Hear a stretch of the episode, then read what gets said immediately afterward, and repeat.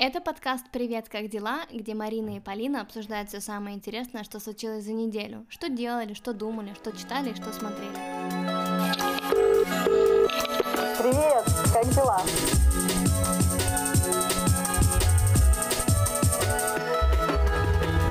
Марина, привет! Как твои Ой. дела? Отлично, слушай, у меня неделя просто э, настолько крутая, что я не могу тебе передать. У меня просто э, началась очень жесткая интенсивная работа, прям вообще. И, и плюс декабрь, знаешь, э, снег выпал, и ну, ну прям очень мало его. Но У не вас снег! Ну, Его О, уже нету, но он был. Он пролетал, и так прикольно было, короче, офигенненько. Вот, а потом я еще ходила, у нас сейчас идет э, неделя кино, и Мгм. э, я ходила на Дитера Рамса, это немецкий э, дизайнер, который создавал очень много продуктов для Браун. И в свое время вдохновлялись э, дизайнеры с Apple. Короче, он офигенный. И про него была целая документалка на немецком языке, но с украинскими сабами, и поэтому офигенно было э, смотреть на... Ага. Ну, как бы я знаю, что она есть в свободном доступе, поэтому если кто-то захочет, э, сможет посмотреть ее там у себя дома.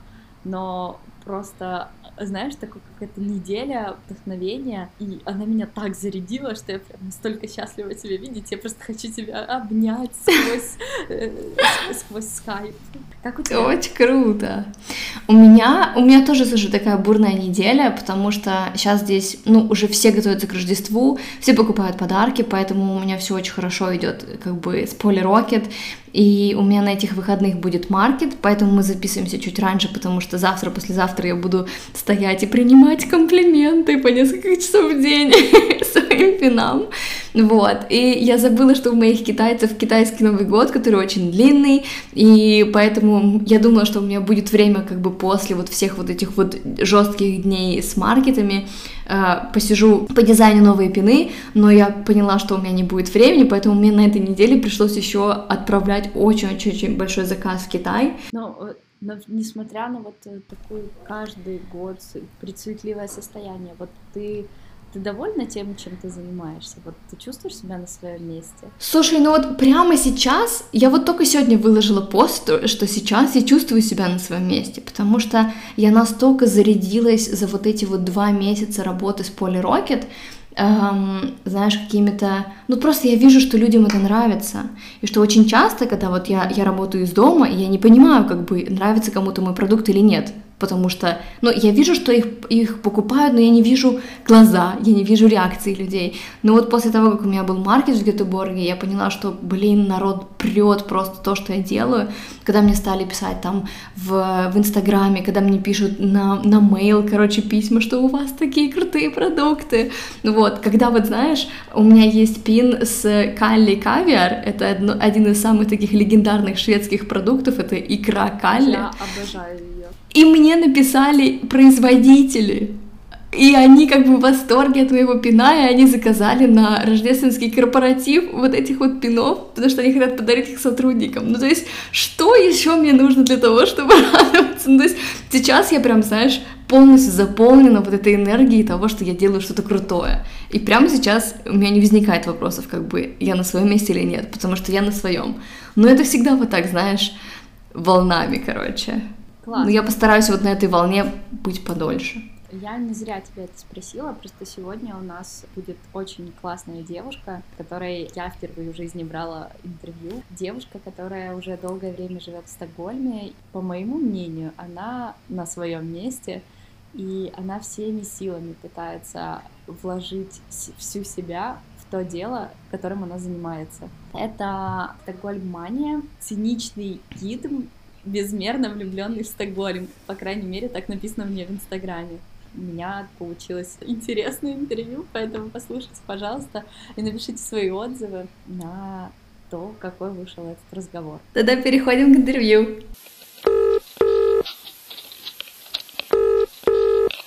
Привет. А, перед тем, как э, я готовилась к этому интервью, если честно, я пыталась на про тебя нагуглить много-много всего. Но, как оказалось, Facebook-то знает, кто ты как гид, но не знает, кто ты как человек.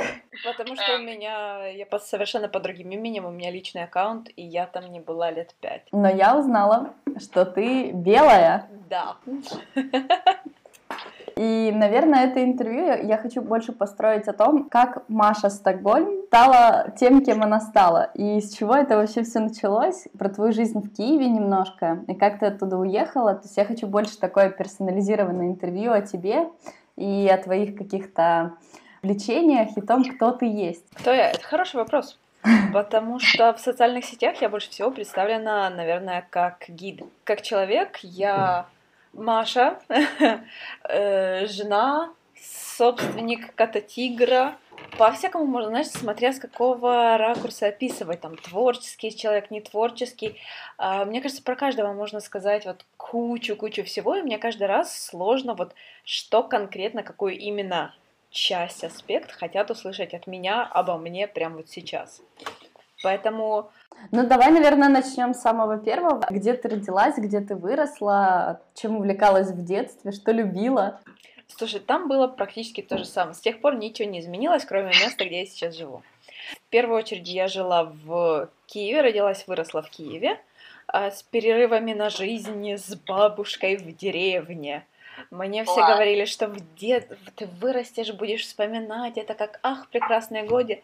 Нет, деревню я до сих пор вспоминаю как арабскую плантацию. В Киеве учила я психологию, я этим увлекалась еще с школы, то есть по образованию я психолог. Но на самом деле я достаточно рано поняла, что психология вот в чистом виде это не совсем мое.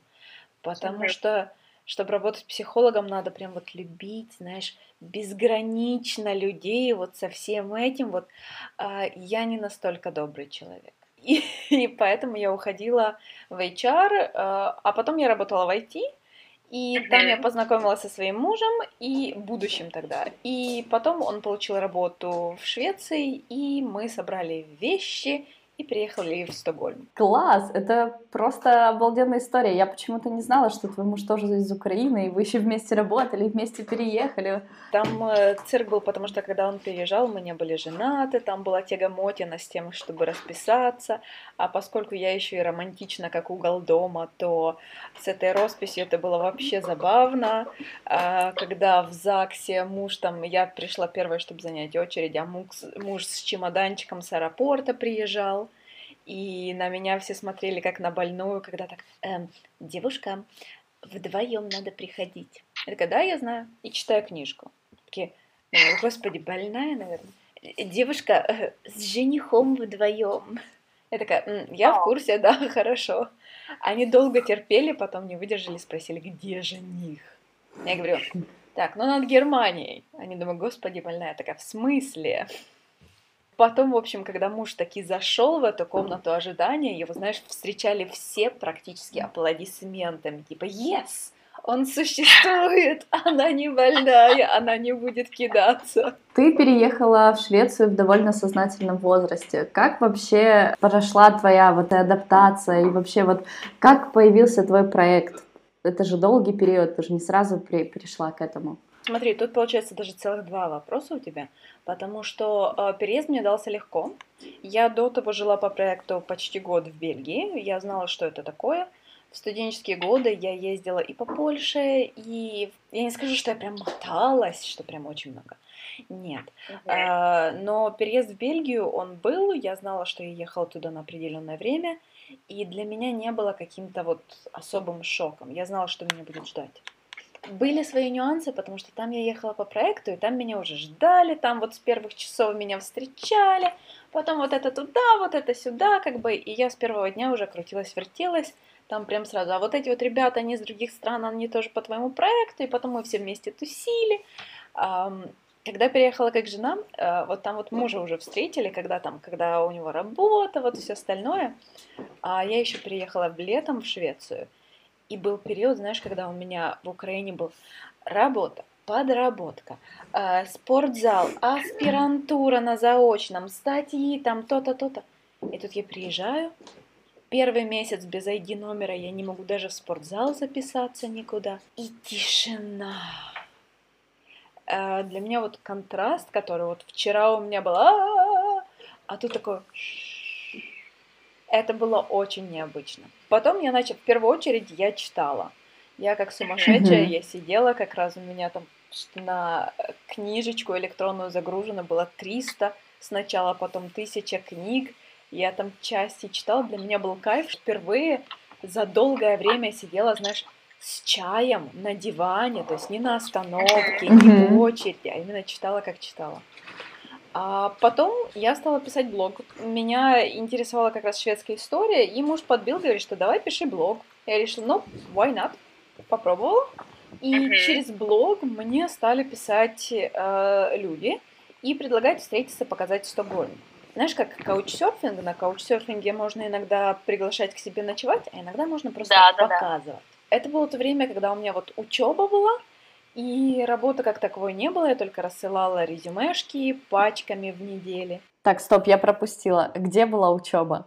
училась в Швеции язык. В СФИ пошла, шведский же. Ага. Ну и плюс я, там было, как всегда, 4 или сколько-то часов в день, то есть половина дня это было обучение, и mm потом там время на самостоятельное обучение, вот вся вот эта вот их система. У меня оставалось еще какое-то время, я встречалась с людьми и гуляла, а потом в какой-то момент это было, я даже не помню, какой месяц это был, но погода такая слякотная, и я сказала, что, ребят, вы звучите классными, конечно, но я в такую погоду идти за кофе, как бы, не, спасибо, как бы, я лучше дома посижу, книжку почитаю. Mm-hmm. И они сказали, что да нет, слушай, мы имели в виду нанять тебя как гида. И это был первый раз, когда я задумалась о том, что вообще-то с этим можно работать. Вообще-то людям даже интересно с этим работать. И вот тогда к той прогулке я готовилась совершенно иначе. Потому что когда я поняла, что, блин, мне люди за это платить будут. И вот, знаешь, даже как бы совсем другая ответственность. Если так мы чисто have fun, развлекаемся, давайте вот там туда, сюда, сюда. А тут так, не, вот есть вещи, которые я прям должна им дать. И это было другой подход. И так это закрутилось. Потом сайт, потом Инстаграм был еще. И вот одно за другое так это и пошло. Класс, я зашла, если честно, на твой блог. Я посмотрела. Я, во-первых, стоит тоже отметить, это уникальная твоя особенность, которая, я не знаю, как это, как это работает. Потому что когда я уезжала в Швецию, мне посоветовали твой профиль, и тогда я помню, просто случайно туда зашла и такая думаю, боже, какая интересная девушка. Она так классно пишет. Спасибо. И потом уже, когда э, Поля с тобой общалась, и получается, как-то не, уже не помню, кто к кому добавился, просто насколько ты сразу открытая. И это так, ну, это просто уникальный талант, потому что когда ты гид, ты общаешься каждый день со многими людьми, и прежде всего ты еще и э, очень как бы персонально можешь написать, и ты чувствуешь вот это очень близость к человеку, это очень классно. Я, наверное, хочу спросить самые вот банальные такие мигрантские вопросы, которые часто задают всем. Скучаешь ли ты за Украиной и чувствуешь ли ты вот какую-то, ну вот что ты вообще ощущаешь, когда видишь людей, которые приезжают к тебе, вот какие-то такие вещи? Смотри, по поводу скучания мне сложно сказать, потому что скучание, оно безусловно есть. И э, даже когда я ехала в Бельгию, меня спрашивали, там были возможности остаться. У меня не было такой цели. У меня дома родители, которые уже пенсионного возраста. Я единственный ребенок. Но когда мы с мужем, тогда еще будущим, когда у нас начались отношения, уже было известно, что он уезжает. И uh-huh. когда он делал предложение, мы уже именно конкретно обсуждали вариант моего переезда тоже сюда. Поэтому для меня это было очень рациональное решение, просто объективно меня здесь никто не держит. Да, есть момент скучания, но я просто, я знала, что я сюда переезжаю, потому что вот на данный момент это лучше нашей семьи. Мы приняли такое решение. В плане мигрантства мне очень тепло встречать людей, потому что, особенно людей, которые из Украины, или вот, потому что, ну, украинский быт я больше, лучше всего знаю. Я uh-huh. понимаю людей и из России, и из Беларуси, но вот на практике вот реально, что я могу сравнивать, это вот украинский быт. И когда там рассказывают какие-то изменения, ты знаешь, как сердце такое ёкает так. И очень трогательно ощущать, это еще я заметила э, даже с Бельгии, когда э, приезжаешь в город, и ты ожидаешь увидеть вот все, как ты оставлял, вот все так, как было. А видишь, что город вообще-то без тебя продолжал жить, что здесь там вот что-то там, тот магазинчик закрыли, открыли новый, тут вот там новая клумба, я не знаю, там переименовали улицу или еще что-то. И э, когда я переезжала с Бельгии, для меня это было шоком, так как бы, «А, как я столько всего пропустила в жизни моего города. А сейчас, наоборот, есть чувство трепетности, такое, что вот, ух ты, а как там сейчас, а вот как прикольно. Поэтому, наверное, очень такое теплое, приятное ощущение слышать, особенно про какие-то места, которые я знаю. Это прям так, ух ты. Маш, Стокгольм, дом? Да, уже да. А Швеция, дом? Эм, смотри, Стокгольм однозначно дом. Швеция, наверное, сложнее пока сказать. Но я думаю, что еще вот два года назад я бы точно затруднилась сказать, вот Стокгольм дом или не дом. Но сейчас у нас тут уже квартира. Мы сейчас обсудили, скорее всего, мы пока что на ближайшие годы будем оставаться тут. То есть планов про переезд никуда у нас нет. И вот про Швецию. Вот я пытаюсь сравнить сразу, а Украина дом и я точно так же буду мычать, если честно. Потому что это то состояние как бы посередине, in between. Угу. И это то, к чему я, что я, собственно, понимала, потому что иногда люди стараются, знаешь, вот как национальностью сказать, что вот ты там украинка, ты там россиянка, ты там уже шведка. Они пытаются определенный набор шаблонов на тебя наложить. Но у меня, знаешь, вот как город сдвинулся с места с того момента, как я оттуда переехала, так и у меня начало много что меняться с того момента, как я переехала из Украины. Многие вещи, которые я слышу про Украину, у меня как бы так... Ах, Точно так же про Швецию какие-то вещи, когда я такая, ну, но э, я понимаю, что я никогда не стану на тысячу процентов вот своей шведкой. М-м. И я думаю, что уже своей полностью украинкой, ну, если я вернусь, если я поживу там долго, то, наверное, все вернется на круги своя. Но на данный момент я тоже не могу сказать, что я вот прям полностью украинка, что я буду размышлять, вот не скажу вам за всю Одессу. Машунь, э, расскажи мне такую вещь. Вот э, Швеция, Украина, э, то, что ты можешь действительно оценить по культурным различиям, потому что ты очень любишь Стокгольм, ведешь экскурсии, ты точно выучила уже, наверное, очень много всего про Швецию, про шведов как таких. Что, наверное, давай вот возьмем какие-то вот прям жесткие точки. Что прям очень бросается в глаза тебе? А, слушай, чувство уважения к дистанции в Швеции. У меня большая социальная дистанция. Это было даже в Украине. А, в Швеции для меня просто кайф. И это, знаешь, как уважение границам, когда не стараются за меня приписать, вот истолковать мои какие-то решения. Когда я, например, говорю, что ну, не знаю, мне нравится каша, все таки о, тебе нравится там гречневая каша? Слушай, я никогда не пробовала. Но вот мне выглядит как бы, м-м, я понимаю, потому что ну, вот, мне нравится, кому-то не нравится, кого-то другие ассоциации. С нашими соотечественниками часто бывает так, что скажи, что мне нравится гречневая каша, все такие, фу, да это же понос, там отстой, как вам типа вот, э, или начнут там истории вот за жизнь рассказывать, как бы, ребята, воу, я не хотела оскорбить ничьи чувства тем, что мне нравится гречневая. Она мне просто... Я ее ем. Это вот... Для меня это очень большая разница. И на очень многих бытовых уровнях она для меня играет большое значение. Ну и другой фактор, наверное, то, что э, в Швеции из-за более высокого уровня жизни как бы гораздо спокойнее люди, гораздо менее озлобленные, вот эта стабильность, которая есть в Швеции, она дает очень много вот для настроения в обществе.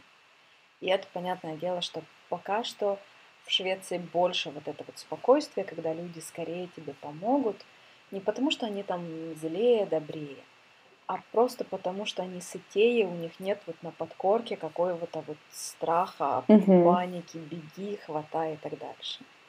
Но я соглашусь, в принципе, со всем, что ты сказала. Ты сейчас в Украине, получается, да? Ты же жила? Да, да, да. Я вернулась в Украину и теперь познаю другую сторону, как жить после того, что ты увидел. И как жить после того, как ты очень полюбил то, что ты видишь, потому что это очень сложно, если ты довольно интровертивный человек, и ты очень ценишь свое пространство, ты нормально переносишь, если там тебя не трогают лишний раз, ты там сам у себя на уме. Вот когда ты возвращаешься назад, и ты, получается, такой... Что за дурдом, куда я попала? Э, это хорошая школа. Вот я вырабатываю в себе очень много дзена сейчас. В плане работы с людьми я пытаюсь это делать. Но вернемся к тебе, потому что это более интересно. А насколько было сложно изучать э, историю Стокгольма, насколько было сложно влюбляться в это все, чтобы потом делиться с людьми этим? Смотри, оно получалось как-то естественно, потому что историю я всегда любила, и мне понравился этот город, когда я ходила, я просто помню, как я смотрела, что как. Ну и плюс во всех музеях, куда мы ходим с мужем, он такой тоже, ты только таблички читаешь, или ты, может, еще на картину, там, на этот объект посмотришь.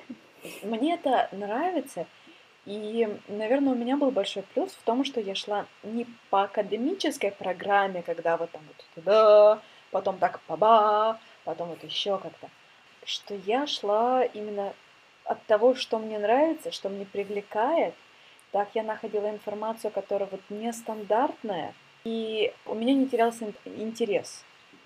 Например, я даже на экскурсиях сейчас, вот сейчас я набирала команду, я обучала девочек, и я прям говорю, если знаешь, как по рукам линейкой mm-hmm. бить, что не надо называть 1500 миллионов дат.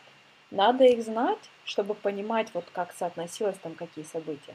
Если бывает, что людям интересно, но просто когда стоишь, что э, в году 1867 от э, Рождества Христова, там вот э, Гольштейн, Готторп, Елизавета, там графиня, вот все титулы, то где-то вот на Голь, Гольштейн, Готторп ты начинаешь терять людей. Но это естественно, то есть это набор непонятных звуков, непонятных цифр, которые, особенно если ими сыпать постоянно, то это так как бы очень хорошо усыпляет. И поэтому... Понимание психологии тебе в этом помогает? Вот как ты чувствуешь? Психология понимает везде, э, помогает везде и всегда. Поэтому, э, да, оно помогает.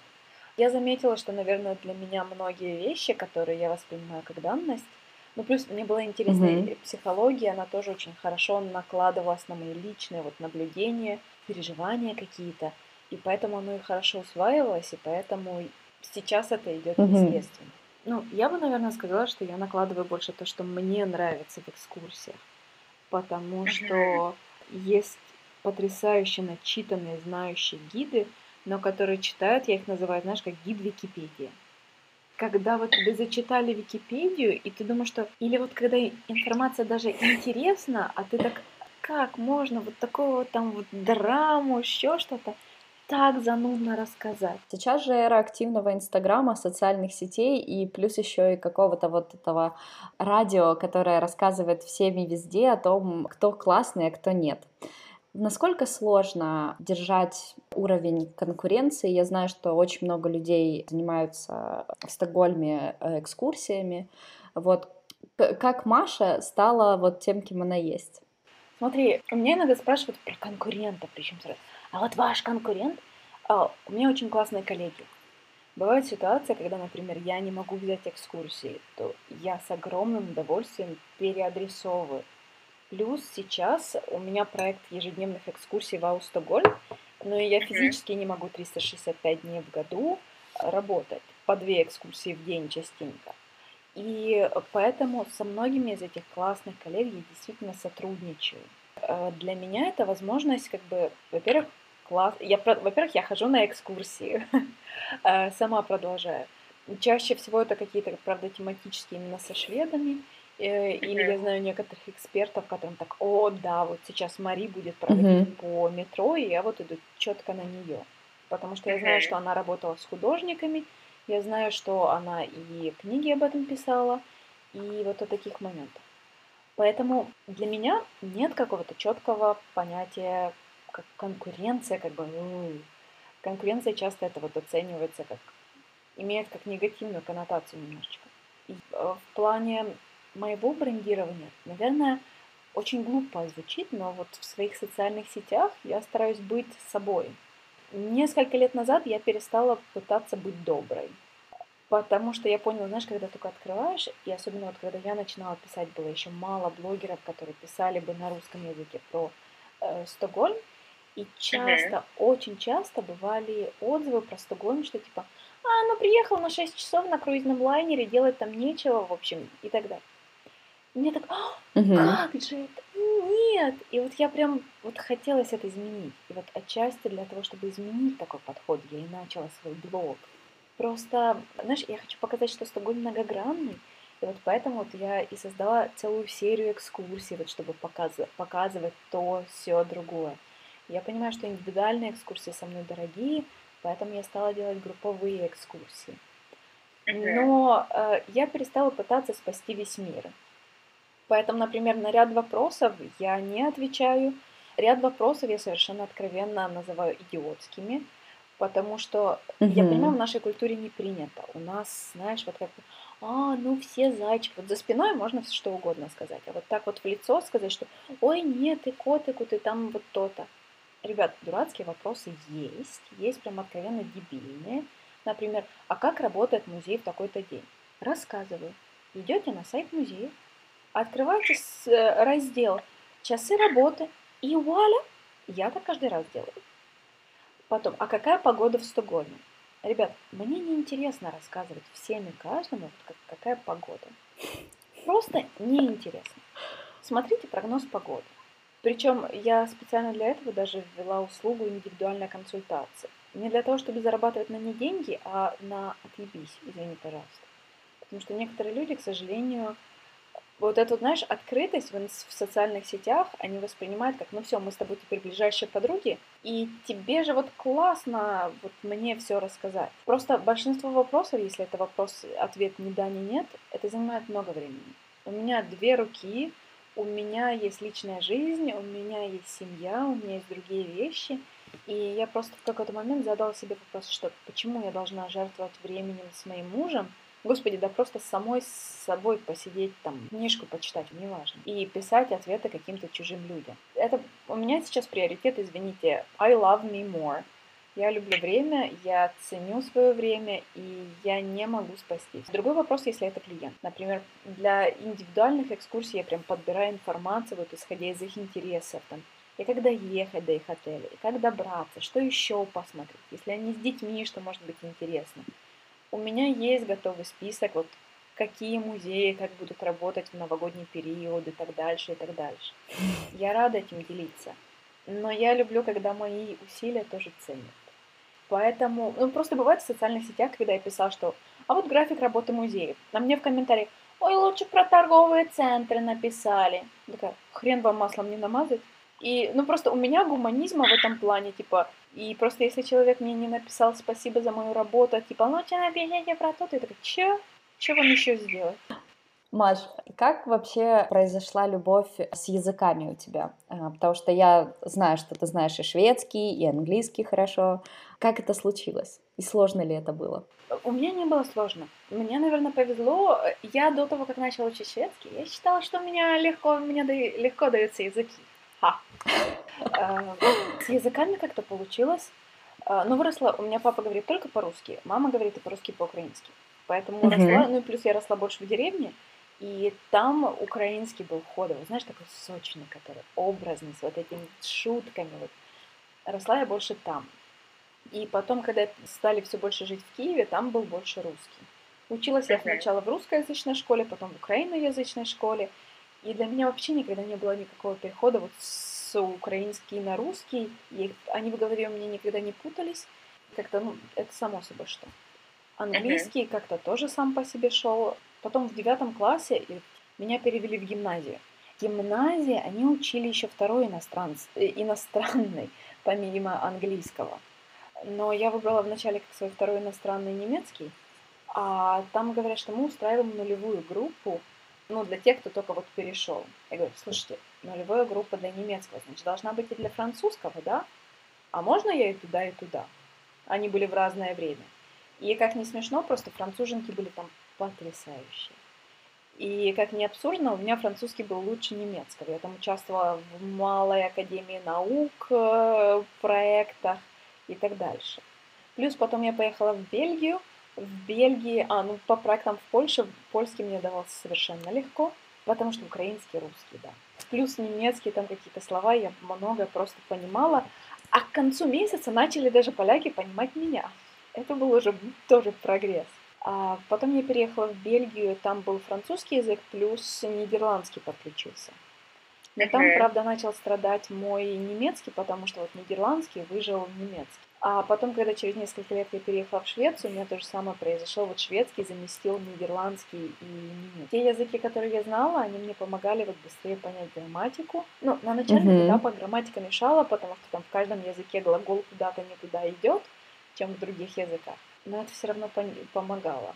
Я помню, когда мы с мужем даже ехали на велосипеде, поскольку он жил тут на, где-то на полгода больше, чем я, я такая, о, а что значит то слово? А, подожди, все, я поняла это. Он такой, я не понимаю, что за слово. Да, в голландском такое же слово, вот похоже там, вот оно значит то-то. Он такой, ах, ты только переехала, угу. я, блин, уже тут учу этот язык. На шведский давался мне сложнее. Может... Почему? Дома мы говорили в первую очередь русский и украинский.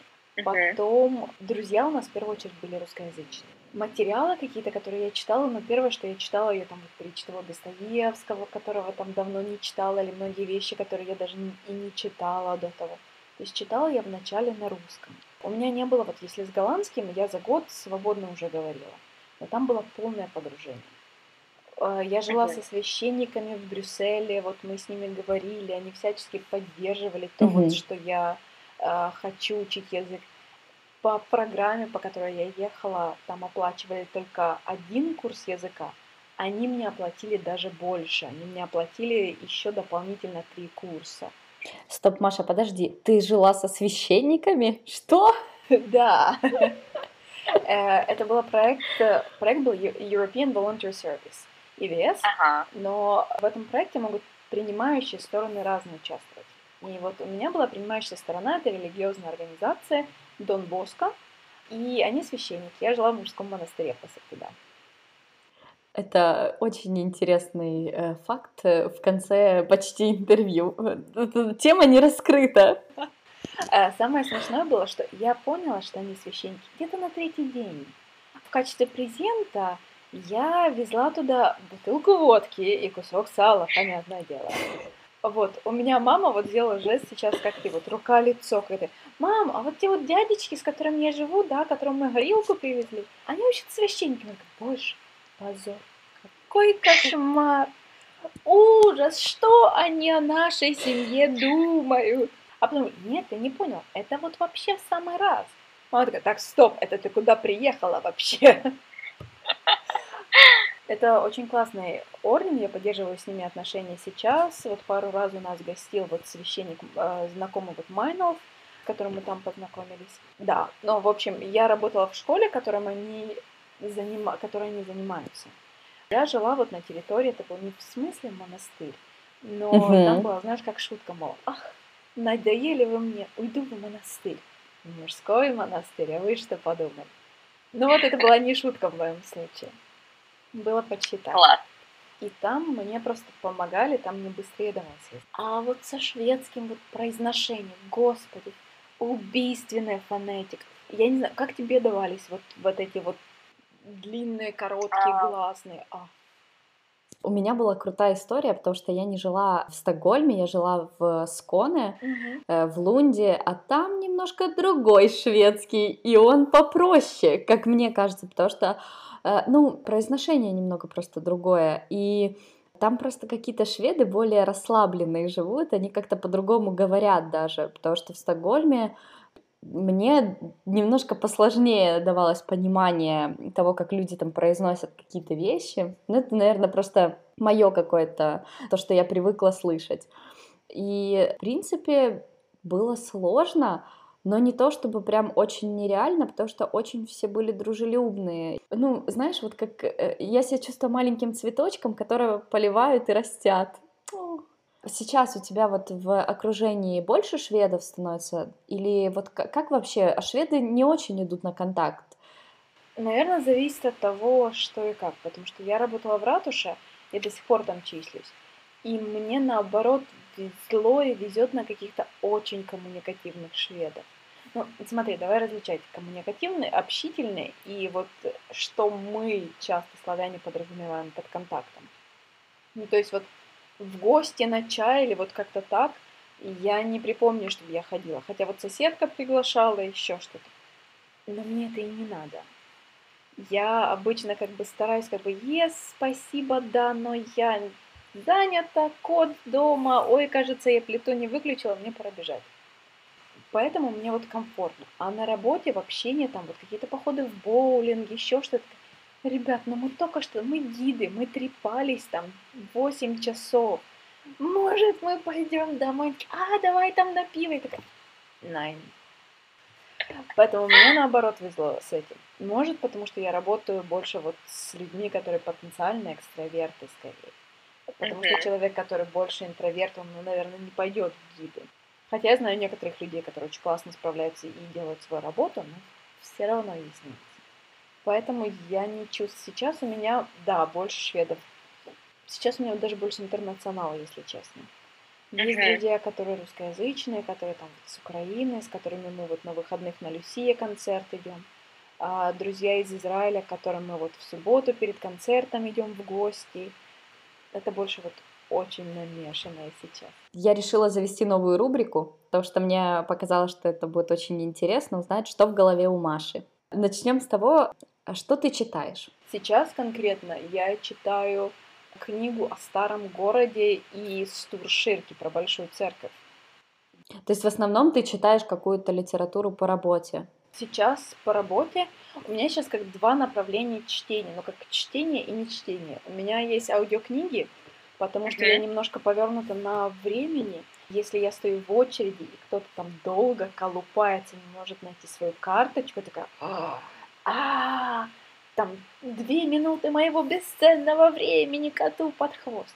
А когда я при этом слушаю аудиокнигу, мне как бы кажется, что да нет, вроде я с толком провожу. Такой, знаешь, как само, самообман, самоубаюкивание. Uh-huh. Но на меня работает. Я меньше начинаю сопеть, и пар меньше из ушей и из носа. На аудиокниге у меня сейчас что-то про историю Швеции тоже. Я не помню даже что на Storytel. Слушай, я знаю, что сейчас там серия книг про разные этапы развития Швеции. Это то, что Дик Харрис, Весвенска Рикетс Фёдельсе. Ну, там 12 частей вот про всю, про Швецию. Ой-ой-ой. До того слушала, вот слушала Стивена Кинга, а читать, ну, наверное, все-таки про Стокгольм я сейчас с любовью смотрю на свои полторы полочки книг. Меня даже муж троллит, как я покупаю книги. Он прислал мне заставку, когда как я покупаю там какую-то одежду, одежду типа, мне, пожалуйста, самое дешевое. Как я покупаю еду, мне, пожалуйста, самое дешевое. В книжном магазине, типа, е я беру все. Как и происходит. Хорошо, что ты слушаешь? Аудиокниги. Окей, а музыку какую-то слушаешь? А, на тренировках больше, когда я иду в спортзал. Угу. У нас в спортзале ужасный плейлист, и, но у меня сейчас намешан плейлист, у меня что-то там около 200 песен, я периодически добавляю, удаляю, когда они мне надоедают или наоборот что-то нравится. Так в основном это либо если я очень-очень устала и аудиокнига мне уже не заходит, то тогда я слушаю какую-то музыку. В, осталь... в основном это на тренировочках. А что ты смотришь?